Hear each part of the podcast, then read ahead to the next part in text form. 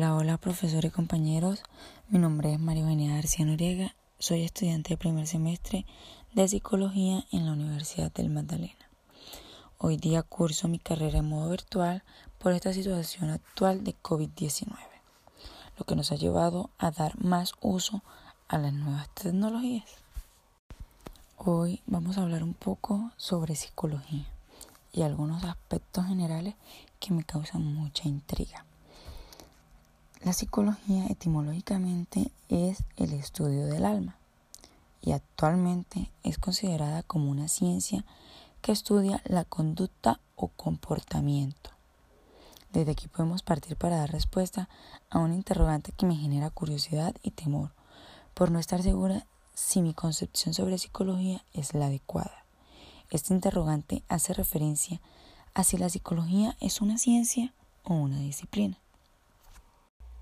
Así que los invito a continuar escuchando este podcast para que descubran si me incliné por ciencia o disciplina.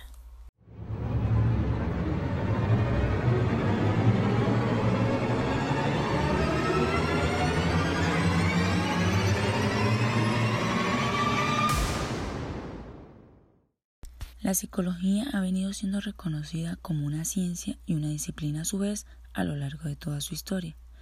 Esto depende básicamente del autor que esté haciendo referencia a ella. Se podría decir que es una ciencia, ya que estudia la conducta de los sujetos y se basa en hechos científicos, analiza y determina cuáles son las causas de su comportamiento o conducta.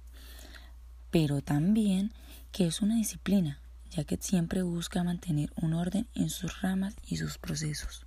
Llegar a tomar una decisión entre si es una ciencia o una disciplina es bastante complejo, pero debo decidir cuál de estas dos representa de una forma más completa a la psicología.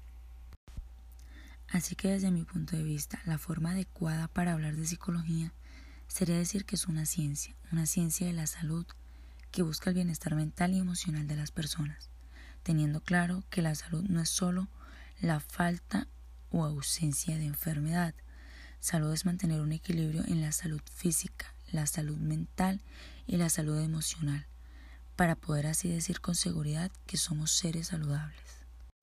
Terminaré señalando que la psicología, gracias a su variedad conceptual y de campos de aplicación, tiene muchas puertas abiertas a la investigación, que le ayudan a forjarse más como ciencia, motivando siempre a sus profesionales a la investigación.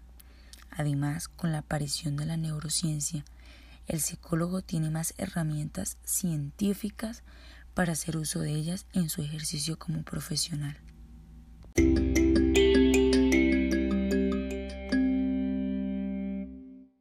Gracias por escucharme y permitirme presentar mi opinión frente a este interrogante tan interesante. Espero sea de su agrado. Hasta pronto.